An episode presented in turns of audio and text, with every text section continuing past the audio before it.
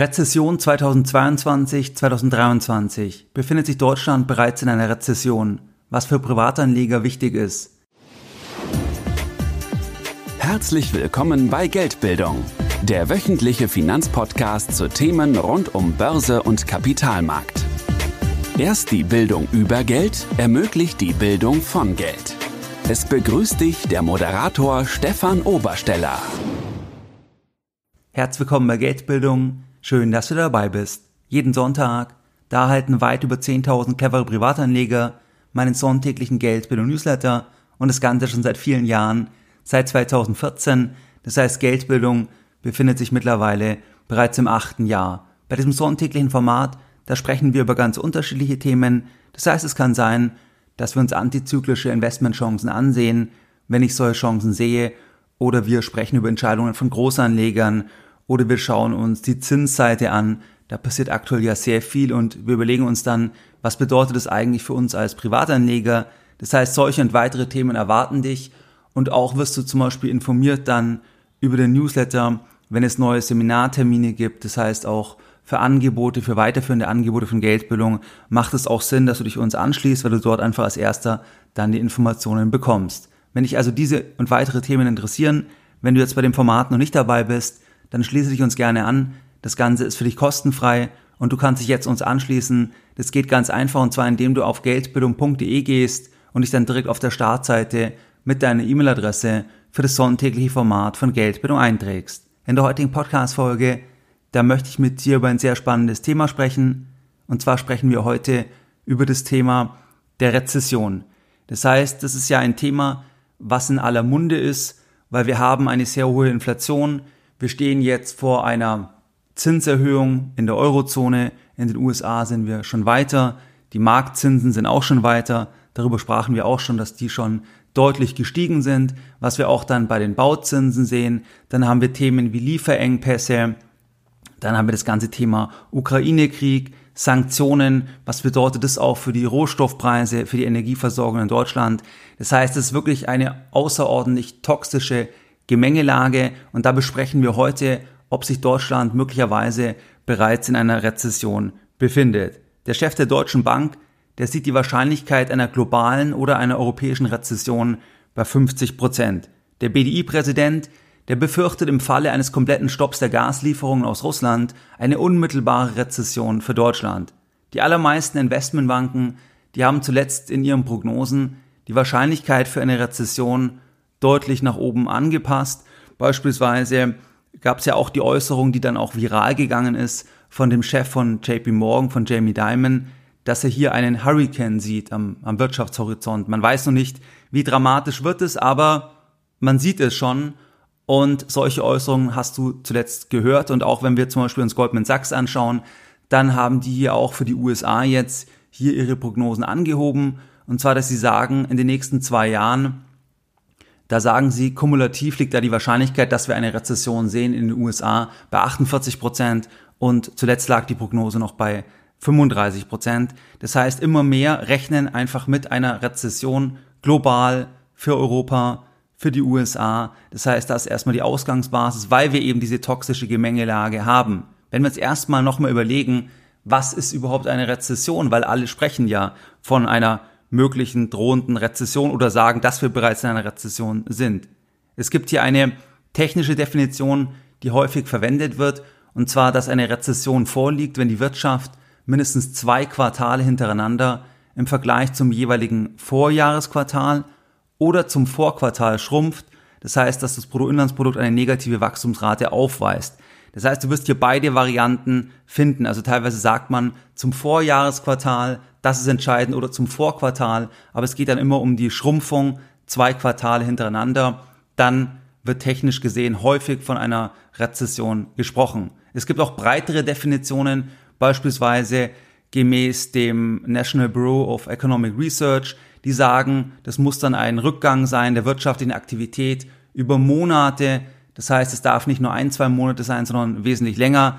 Dann, dass man das auch in der Breite sehen muss, also auch noch an, in anderen Bereichen, beispielsweise bei der Beschäftigung, bei den Löhnen, bei der Produktion. Das heißt, es muss wirklich in der Breite einfach die Wirtschaft erfassen, erst dann kann man von einer Rezession sprechen. Das heißt also, es gibt nicht die eine Definition, in aller Regel wirst du aber diese technische Definition finden, da beziehen sich die meisten drauf, die wir eben uns angesehen haben. Das heißt, es geht bei einer Rezession um den Rückgang der wirtschaftlichen Aktivität und die wirtschaftliche Aktivität, die wird über das Bruttoinlandsprodukt gemessen. Was ist das Bruttoinlandsprodukt? Hier möchte ich nochmal kurz das zitieren vom Statistischen Bundesamt. Und zwar definieren die das wie folgt. Zitat Anfang. Das Bruttoinlandsprodukt, BIP, ist ein Maß für die wirtschaftliche Leistung einer Volkswirtschaft in einem bestimmten Zeitraum. Es misst den Wert der im Inland hergestellten Waren und Dienstleistungen, Wertschöpfung, soweit diese nicht als Vorleistungen für die Produktion anderer Waren und Dienstleistungen verwendet werden. Die Veränderungsrate des preisbereinigten Bruttoinlandsprodukts BIP dient als Messgröße für das Wirtschaftswachstum der Volkswirtschaften. Zitat Ende. Das Bruttoinlandsprodukt, das ist die mächtigste Kennzahl der Welt. Es werden viele Themen in Relation zum Bruttoinlandsprodukt ausgedrückt Beispielsweise, wie reich ist eine Bevölkerung, wie gut geht es einer Bevölkerung im Vergleich auch zu anderen Ländern. Da schaut man sich dann häufig zum Beispiel Themen an wie das Bruttoinlandsprodukt pro Kopf. Beispielsweise, dass das dann bei 40.000 liegt, bei 50.000 und dass das dann eine reiche Gesellschaft ist, einfach weil man die Kraft der Wirtschaft umlegt, dann einfach pro Einwohner, pro Kopf. Oder auch die Staatsquote, dass man sagt, was macht eigentlich der Staat, also wie relevant, wie wichtig ist der Staat eigentlich in Bezug auf die gesamte Wirtschaftskraft. Das heißt, dass man sagt, man schaut sich das Verhältnis der Staatsausgaben an in Relation zum Bruttoinlandsprodukt. Oder auch ganz aktuell wieder in Bezug auf die Eurozone das Thema der Staatsschuldenquote. Das heißt, wie hoch sind eigentlich die Schulden? Und das ist erstmal ja nicht besonders aussagekräftig, weil die könnten ja jetzt Summe X sein. Die Frage ist ja immer, welche Wirtschaftskraft steht dem gegenüber, so wie wir es auch bei Unternehmen kennen oder auch bei Privatpersonen. Also welche Schulden sind eigentlich tragfähig? Da schaut man sich dann zum Beispiel das Thema an, Staatsschulden in Relation zum Bruttoinlandsprodukt. Hier beispielsweise aktuell ja stark Italien auch im Fokus. Da liegt zum Beispiel das Ganze bei über 150 Prozent. Aber auch in Bezug auf die Börsensituation. Das heißt, wenn wir uns die Börse anschauen, dann kaufen wir ja einfach einen Teil der Wirtschaft an der Börse und zwar den gehandelten Teil der Wirtschaft, weil ein großer Teil der Wirtschaft ist ja gar nicht an der Börse. Wenn du zum Beispiel an den deutschen Mittelstand denkst, dann ist es das Rückgrat der deutschen Wirtschaft und dieser Teil der Wirtschaft ist nicht börsennotiert, das heißt, da können wir nicht standardisiert investieren, aber ein Teil der Wirtschaft ist an der Börse notiert und da gibt es dann zum Beispiel auch Kennzahlen, dass man halt schaut, okay, was ist denn eigentlich die Marktkapitalisierung in Relation zur Wirtschaftskraft? Weil am Ende spielt es natürlich schon zusammen, diese zwei Themen, weil wir kaufen den börsennotierten Teil der Wirtschaft und wenn die Wirtschaft einfach in 10, 20, 30 Jahren viel besser dasteht, dann werden wir auch hier mit Aktien, wo wir ja dann einen Teil der Wirtschaft haben, dann da auch Geld verdienen und als Bewertungsmaßstab eben hier einfach dann diese Relation, also die Börsenbewertung in Relation hier auch zur Wirtschaftskraft. Es gibt auch zahlreiche Schwächen beim Bruttoinlandsprodukt. Es ist die mächtigste Kennzahl der Welt. Alle schauen drauf. Es hängt dann davon ab, ob wir sagen, wir sind in einer Rezession, wir sind nicht in einer Rezession. Das heißt, die Kennzahl ist unglaublich mächtig, aber es gibt auch sehr viele Schwächen beim Bruttoinlandsprodukt. Beispielsweise gibt es ja auch viele Güter und Dienstleistungen, die ohne Geld gehandelt werden. Das heißt, beispielsweise, wenn du jetzt selbst kochst, dann hat es keinen Einfluss auf das Bruttoinlandsprodukt. Also der Vorgang, dass du selbst kochst, dass du zum Beispiel eine Stunde dir Zeit nimmst, um für deine Familie zu kochen, dann hat es keinen Einfluss auf das Bruttoinlandsprodukt. Das heißt, diese Zeit wird dir ja nicht vergütet monetär. Auf der anderen Seite, wenn du einen Koch engagierst, eine Köchin engagierst, dann trägt es dann zur Wirtschaftskraft bei, weil dann ein Preisschild einfach drüber geschrieben wird. Es wird, es fließt Geld. Das heißt also, das ganze Thema von dem Unentgeltlichen, das wird alles nicht hier im Bruttoinlandsprodukt reflektiert, obwohl hier auch sehr viel Wertschöpfung geleistet wird. Also wenn du zum Beispiel denkst an Haushaltsdienstleistungen, private Haushaltsdienstleistungen, wenn du denkst an das Thema Pflege beispielsweise, wenn du denkst ganz ein wichtiges Thema an das, äh, an das Thema ähm, Kindererziehung. Das heißt, wenn du das Kind weggibst, dann trägst du zum Bruttoinlandsprodukt bei. Wenn du das Kind nicht weggibst, sondern selbst die Erziehung übernimmst, dann trägst du nicht zum Bruttoinlandsprodukt bei in der gleichen Weise, weil wieder das Preisschild einfach nicht vorhanden ist. Jetzt kann man überlegen, was ist besser? Und welche Auswirkungen hat es dann auch auf das Kind später? Das muss dann jeder selber entscheiden, was da die eigene Haltung ist. Aber man sieht einfach, dass sehr viel nicht im Bruttoinlandsprodukt reflektiert wird. Also der gesamte Bereich der unbezahlten Wertschöpfung, auch wenn dann das später zu einer enormen Wirtschaftsleistung führt. Beispielsweise, wenn du mehrere Kinder hast, die selbst erziehst und hier ein tolles Umfeld bietest, dass sie sich entfalten können, entwickeln können und die dann später erfolgreich werden, dann trägt es ja enorm zum Bruttoinlandsprodukt bei. Aber der ganze Prozess, der ganze Weg, der wird dann nicht wirklich reflektiert. Also überhaupt auch das Thema Kinder haben beispielsweise. Da gibt es ja auch große Diskussionen, weil das einfach nicht angemessen dann reflektiert wird, obwohl man ja dann auch einen Beitrag leistet zum Bruttoinlandsprodukt, weil die dann auch wieder die Kinder natürlich arbeiten und hier dann auch wieder einen Beitrag leisten. Also das Ganze hat zum Beispiel diese Schwachstelle. Dann auch das Thema der Staatssektor. Das heißt, je unwirtschaftlicher der Staatssektor ist, desto höher ist das Bruttoinlandsprodukt. Wir haben hier ein aktuelles Beispiel. Wenn wir uns das Thema anschauen der Corona-Tests, das ist mittlerweile ja auch sehr stark in den Medien, dann sieht man dort auch, dass einfach in der Eile der damaligen Situation, dass man da auch nicht so genau hingeschaut hat. Das heißt, dass dort dann Leute abgerechnet haben, obwohl sie hier die Tests nicht erbracht haben. Das heißt einfach, dass hier Gelder dann auch zweckentfremdet wurden. Und das trägt erstmal zum Bruttoinlandsprodukt bei. Also wenn jetzt für hunderte Millionen oder noch mehr Tests abgerechnet wurden, die gar nicht erbracht wurden, dann trägt es zum Bruttoinlandsprodukt bei. Aber der Vorgang wurde ja gar nicht realwirtschaftlich erbracht. Das heißt also, hier sieht man auch dann solche Beispiele. Oder wenn zum Beispiel bei Bauvorhaben, wenn einfach immer mehr Kapital benötigt wird, also weil der Staat einfach dann vielleicht nicht ideal vorgegangen ist in der Planung, dann ist es unwirtschaftlich, aber es trägt erstmal einfach zum Bruttoinlandsprodukt bei. Das heißt also, dass das hier auch eine Schwachstelle ist. Dann natürlich auch das Thema der Verteilung vom Wohlstand. Das heißt, wenn wir sagen, eine Gesellschaft ist reich, weil einfach das Bruttoinlandsprodukt pro Kopf besonders hoch ist, dann sagt es nichts aus über die Verteilung von Wohlstand. Das heißt, es könnte auch sehr konzentriert sein und dementsprechend nicht gesund sein, einfach gesellschaftlich betrachtet. Und das würde man nicht ableiten können, ablesen können, einfach von diesem Bruttoinlandsprodukt pro Kopf dann. Dann auch das Thema, dass natürlich das nicht der einzigste Faktor ist für Lebensqualität, also das Bruttoinlandsprodukt pro Kopf zu, zu steigern, weil wenn zum Beispiel dann die Luft sehr, sehr schlecht ist und wir brauchen dann eine Luftreinigung oder müssen draußen Masken tragen, dann würde das auch das Bruttoinlandsprodukt im Prinzip steigern, aber die Lebensqualität ist natürlich geringer, weil, weil die Luft schlechter ist. Also das Ganze hat verschiedene Schwachstellen, die wir jetzt vielleicht mal so angerissen haben. Generell, wenn du den Begriff Konjunktur liest, dann ist es die Begrifflichkeit, die dafür steht, dass man damit meint, dass entweder die Volkswirtschaft, also dass die Wirtschaft die Leistung entweder sich steigert oder sich verringert. Wenn wir jetzt auf Deutschland blicken, weil wir haben ja die Frage im Titel, inwieweit Deutschland jetzt bereits in einer Rezession ist, wenn wir uns dort mal die Daten anschauen, und ich nehme jetzt die Podcast-Folge für dich auf im Juni 2022, wenn wir jetzt mal diese technische Definition nehmen, also entweder äh, zwei Quartale im Vergleich zum Vorquartal, die runtergehen, oder zum Vorjahresquartal, wenn wir dort mal, mal reingehen, dann war es im vierten Quartal 2021 so, dass hier das Bruttoinlandsprodukt in Deutschland geschrumpft ist zum Vorquartal und zwar um 0,7 Prozent. Das heißt, hier ist die Wirtschaftskraft zum Vorquartal im Q4 21 runtergegangen. Im Vergleich zum Vorjahresquartal ist das Ganze gesteigert worden um 1,4 Prozent. Aber wir hätten schon mal ein Thema, okay, Vorquartal ist gefallen im Q4 21. Wie war es dann im ersten Quartal 22?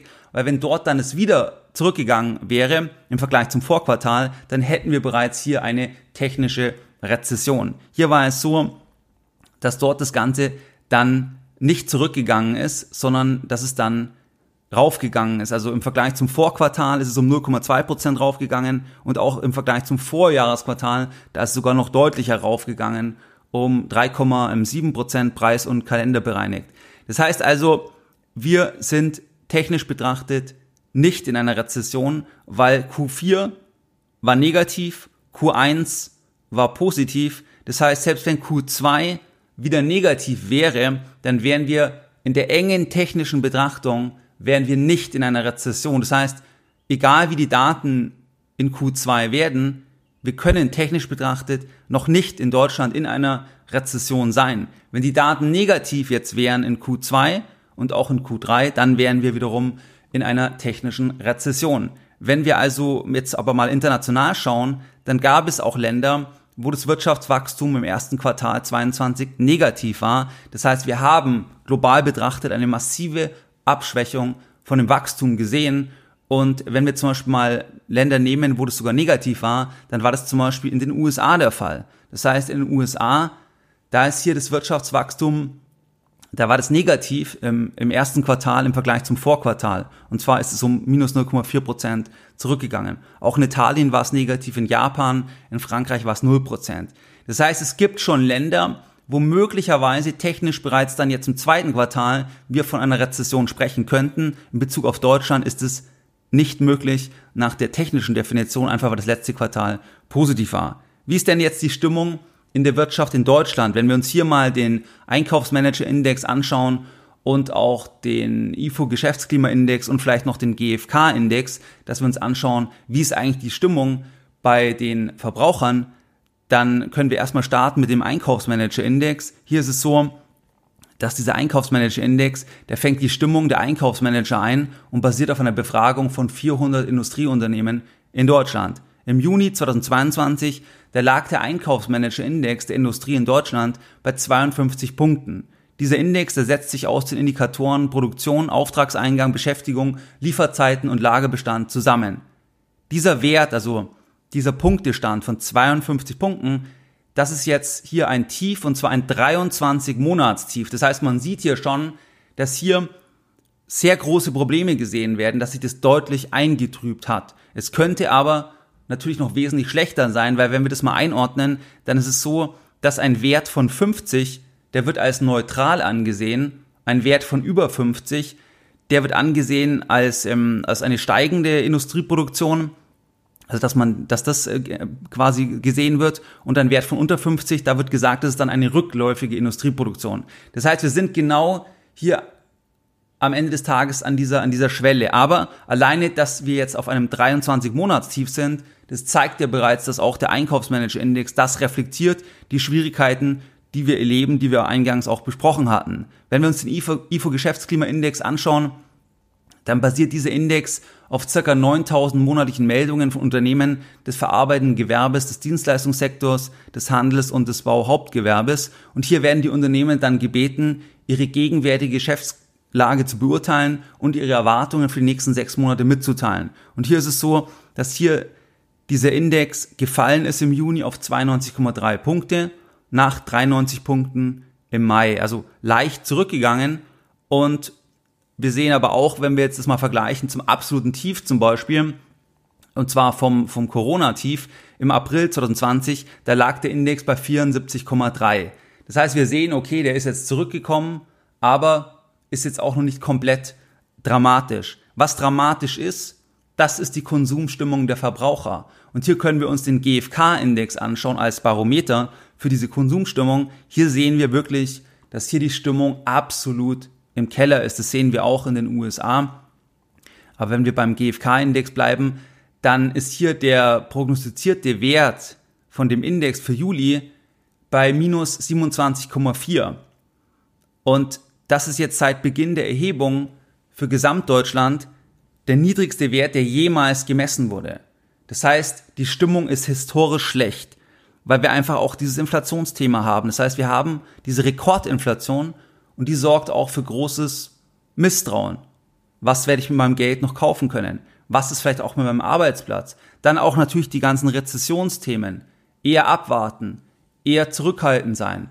Das heißt, es hat ja auch eine psychologische Komponente. Das heißt, wenn alle von einer Rezession sprechen, wenn alle eine Rezession erwarten, dann ist es irgendwann die selbsterfüllende Prophezeiung, weil die Leute dann sagen, es kommt eine Rezession, wir sind in einer Rezession, deswegen mache ich jetzt nichts und dadurch, dass ich nichts mache, produziere ich ja erst die Rezession. Das heißt also, das hat hier auch dann eine, eine, gewisse, eine gewisse Dynamik. Also das ist eigentlich wirklich der katastrophalste Wert beim, ähm, beim, beim Verbraucher, und das vielleicht mal zu den Daten zur Einschätzung der Stimmung in der Wirtschaft beziehungsweise bei den Verbrauchern. Was ist jetzt wichtig für dich als Privatanleger? Einmal das Thema, dass Prognosen über die Entwicklung der Wirtschaftsleistung, die sind immer mit Vorsicht zu genießen. Egal von wem du die Prognose hörst, ob das jetzt hier die Bundesbank ist, ob das die amerikanische Notenbank ist, ob das die EZB ist, ob das irgendwie ein Politiker in Deutschland ist, ob das irgendwie eine Investmentbank ist oder wer auch immer das ist oder irgendein Institut, es ist extrem mit Vorsicht zu genießen, weil einfach die wirtschaftliche Entwicklung, die ist auf kurze und mittlere Sicht, die ist extrem schwer vorhersehbar, weil am Ende gibt's hunderte Variablen, es gibt Wechselwirkungen, und das Ganze hat auch die psychologische Komponente.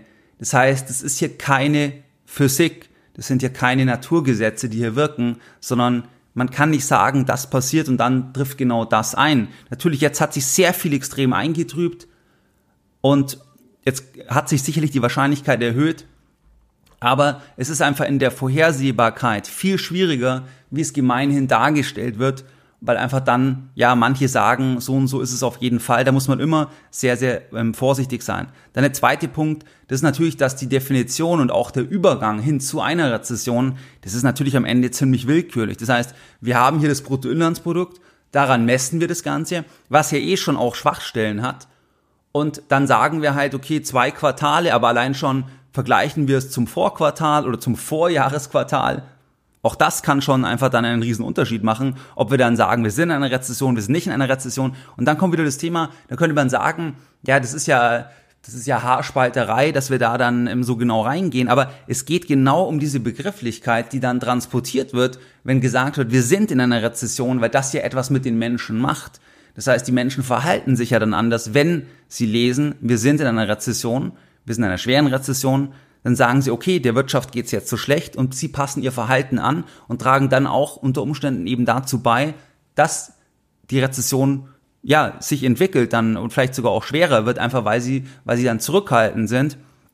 Das heißt also, deswegen ist es schon wichtig, diese, diese, diese Begrifflichkeit, aber du siehst eben, wie willkürlich das dann bis zu einem gewissen Grad ist. Und das Ganze hat auch eine politische Dimension, weil es ist die mächtigste Kennzahl der Welt, das Bruttoinlandsprodukt. Und die Politik schaut darauf, wir leben in einer Wachstumsgesellschaft, alles ist auf Wachstum ausgelegt und das wird dann auch für die Prognosen vom Staat verwendet, für die Planungen vom Staat. Also das ist am Ende einfach hier eine zentrale, eine zentrale Größe. Ähm, aber wie gesagt, hat einfach auch hier eine, eine gewisse willkürliche Komponente, ob wir in einer Rezession sind oder nicht. Am Ende ist es so, dass ein Thema ein Stück weit verloren gegangen ist, dass eine Wirtschaft natürlich auch mal ausatmet, dass einfach es auch ein Teil ist von einem Wirtschaftszyklus, dass es auch einen Abschwung gibt. Das heißt, dass ein Abschwung, dass er zum Beispiel auch Bereinigungseffekte hat, dass zum Beispiel dann schwache Unternehmen verschwinden, Zombie-Unternehmen verschwinden, Platz gemacht wird für Innovation und teilweise mit die erfolgreichsten Unternehmen, mit die größten Unternehmen, die wurden auch in schwierigen Zeiten gegründet, ähm, also in einer Rezession. Ähm, das heißt also, dass, dass das ein normaler Teil ist vom Wirtschaftszyklus, das wird ein bisschen, das wird ein bisschen negiert. Das heißt, politisch und auch von den Zentralbanken, jetzt ändert sich ein bisschen in den USA, weil jetzt das Inflationsthema wichtiger ist, aber ist es ein bisschen so, dass man das gar nicht mehr will. Also man will keinen Abschwung mehr. Weil aus Politikersicht ist ein Abschwung natürlich immer schlecht, weil ein Abschwung heißt ja auch zum Beispiel mehr Arbeitslosigkeit. Wenn da gegebenenfalls Wahlen anstehen, dann kann ich natürlich besser profitieren, stehe ich besser da, wenn ich in einer Boomphase bin. Aber das führt dann natürlich auch zu bestimmten, zu bestimmten Verhaltensweisen, dass man zum Beispiel jetzt sagt, man muss es um jeden Preis verhindern. Das heißt, dass man zum Beispiel dann sehr viel mehr Schulden macht, weil man sagt, man muss es dann eben verhindern, dass jetzt die Wirtschaft in Abschwung gerät um jeden Preis. Oder wir sagen, wir setzen eben auch die Zentralbanken ein, dass die dann auch die Staatsinteressen stützen am Ende des Tages oder, oder auch in diese Richtung handeln. Das heißt also, diese, diese Überlegung, dass, dass es eine Rezession auf gar keinen Fall mehr geben darf und dass man das um jeden Preis verhindern muss, das führt aus meiner Sicht auch zu zu ungesunden Entscheidungen, zu ungesunden Verhaltensweisen, weil man einfach Probleme dann auch, auch, auch ähm, aufaddiert und die aber nicht verschwinden werden. Aber wir leben ja generell auch in einer Sicherheitsgesellschaft. Und das können wir eigentlich jetzt auch hieran sehen, diese Sicherheitsgesellschaft. Das heißt, dass es das nicht mehr geben darf. Das heißt, das hatten wir auch in anderen Bereichen, dass man eben, dass man eben diese Sicherheit, dass man diese Sicherheit an oberster Stelle stellt und hier die Wirtschaftskraft, das Wirtschaftswachstum und alles bereit ist dafür zu tun und das aber wiederum andere Probleme dann dann produziert. Das heißt aber eigentlich ist eine schrumpfende Wirtschaft einfach Teil vom Wirtschaftszyklus und hat auch bestimmte bereinigende positive Effekte. Dann die Börse, das ist natürlich jetzt für uns als Anleger interessant. Die Börse, die blickt erstmal nach vorne. Das heißt, die Börse, die blickt drei Monate bis vielleicht 30 Monate nach vorne.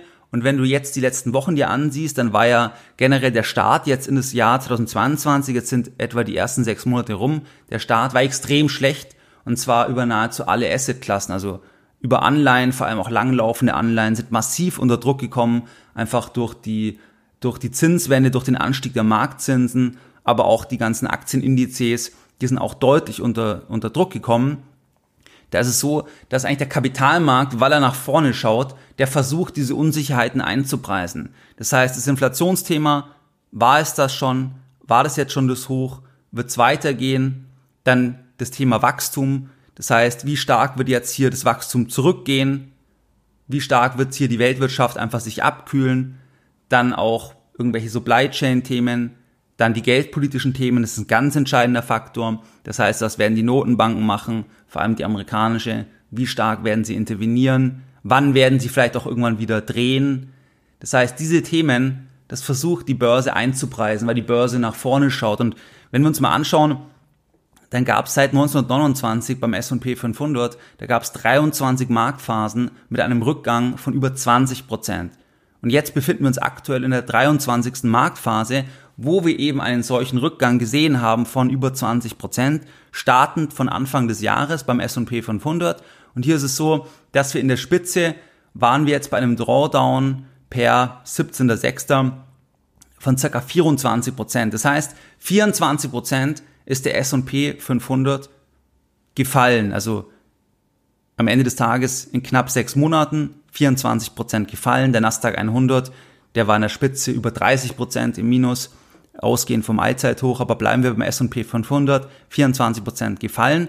Und wenn wir das mal vergleichen mit den anderen Marktphasen im Schnitt, dann ist es so, dass natürlich die Börse langfristig die Wirtschaftskraft reflektiert und dass bei jenen Marktphasen, wo es auch eine Rezession gab, da war der Rückgang beim S&P 500 im Durchschnitt 42 Prozent. Bei jenen Marktphasen ohne Rezession, da lag das Ganze bei 29 Prozent. Das heißt, wir waren jetzt bei 24 Prozent. Das war jetzt bisher der, der Drawdown jetzt hier in dieser aktuellen Marktphase. Und da versucht der Markt das einzupreisen. Jetzt könnten wir sagen, historisch betrachtet, wenn jetzt eine Rezession kommt und in den USA war das erste Quartal negativ, das heißt, wenn das zweite Quartal auch negativ ist, dann wäre es technisch schon eine Rezession. Dann könnte man dann sagen, okay, Anfang des Jahres also Q1 war der Start und dann gab es eine Rezession über x Quartale. Das heißt, wir könnten bei den Kursen jetzt sehen, okay, der Markt preist jetzt mit einer großen Wahrscheinlichkeit noch keine ganz schwere Rezession ein, weil sonst wäre wahrscheinlich der Kurs deutlich weiter unten, da wäre der Drawdown schon größer, aber es wird schon ein Thema eingepreist. Da kann man jetzt drüber streiten, preist der Markt jetzt eine leichte Rezession ein oder ist es noch nicht eingepreist? Aber in die Richtung geht es. Also der Markt preist schon ein schwächeres Wachstum ein, vielleicht auch schon so eine ganz leichte Rezession, aber sicherlich noch keine schwere Rezession. Das heißt aber auch jetzt für uns als Anleger, dass nachdem wir auch wissen, dass es eben sehr schwer vorhersehbar ist, das sieht der Markt jetzt aktuell so. Was bedeutet, wenn wir jetzt eine ganz schwere Rezession bekommen würden, dann ist die Wahrscheinlichkeit schon ziemlich hoch, dass das nicht eingepreist ist. Wenn aber wir nur eine kleine, eine leichte Rezession bekommen oder vielleicht es sogar noch abgewendet werden kann, dann, dann kann es das auch schon gewesen sein, weil der Markt eben nach vorne schaut. Was jetzt für dich wiederum als Anleger bedeutet, dass wenn du jetzt zum Beispiel liest über Rezession, was soll ich machen mit der Geldanlage und so weiter, also der Markt, der, der preist es ja schon ein. Und jetzt ist halt die Frage, was zeigt dann die Realität? Also das geht ja immer dann im Vergleich zur Erwartung, im Vergleich zur, zu dem, was eingepreist ist. Also wird es eben schlimmer wird es eine schwere Rezession? Wird es wahrscheinlich nicht eingepreist sein. Wird es eine leichte Rezession oder kann es abgewendet werden? Ist es möglicherweise schon, schon eingepreist. Das heißt, so kann man ein bisschen auf das Thema schauen und die Vorgehensweise, was ich empfehlen würde für Privatanleger, die zehn Jahre und länger noch Zeit haben, Kapital zu investieren, dass man sich eigentlich hier an einem Zitat orientiert von Charlie Munger und der hat einmal Folgendes gesagt, Zitat Anfang, Sometimes the tide is with us and sometimes against. but we keep swimming either way. Zitat Ende. Das heißt, dass man nicht jetzt basierend auf der, auf der wirtschaftlichen Situation, dass man da jetzt völlig die Anlagestrategie verändert. Davor würde ich abraten. Weil es einfach auch die Vergangenheit zeigt, dass es eben vom Timing sehr schwierig ist und dass eben das Ganze auch nicht eins zu eins parallel zeitlich mitläuft. Das heißt, die Börse greift einiges vorweg.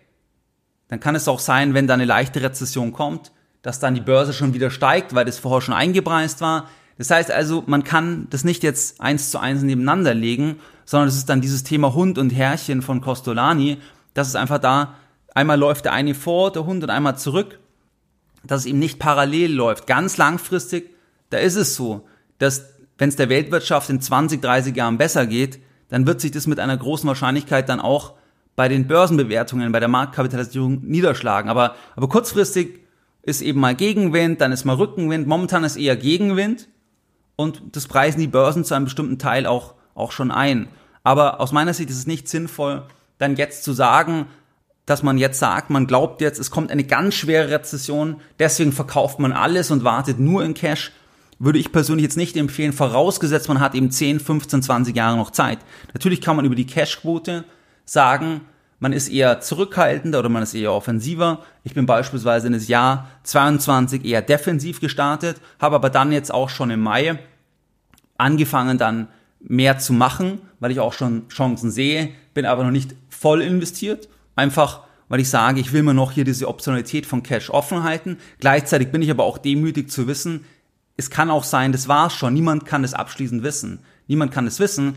Ähm, genauso wie es eben auch sein kann, dass am Ende hier wir eine, eine schwere Rezession sehen, die, die jetzt die meisten nicht erwarten. Also wenn du auch die Kommentierungen anschaust, dann, dann gibt es jetzt nicht viele, die jetzt da eine ganz schwere Rezession erwarten. Ähm, das heißt, Marktkonsens, würde ich sagen, ist in die Richtung, dass halt die Wirtschaft sich abschwächt, dass es halt eine gesteigerte Wahrscheinlichkeit gibt, dass es eine Rezession gibt in den USA aber jetzt keine ganz schwere Rezession.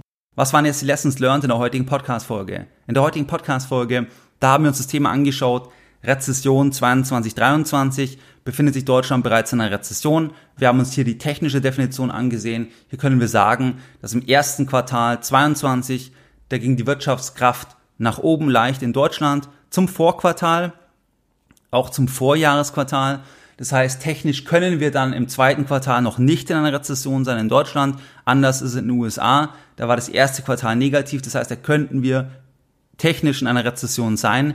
Wenn das zweite Quartal jetzt ähm, wieder negativ wird, am Ende ist es aber ein bisschen eine Definitionsfrage. Dann haben wir auch gesehen den Einkaufsmanager-Index, der trübt sich ein, Geschäftsklimaindex trübt sich ein, ist aber noch nicht so dramatisch. Besonders dramatisch ist am Ende des Tages das, ähm, das Verbrauchervertrauen, also das G, der GfK-Index als Barometer für die Konsumstimmung. Hier sind wir wirklich auf einem sehr, sehr niedrigen Stand. Das kommt sicherlich stark auch von der Inflation, dass einfach Verbraucher jetzt zurückhaltend sind. Und was wichtig ist für Privatanleger, die Prognose ist sehr schwierig von der Entwicklung der Wirtschaftsleistung.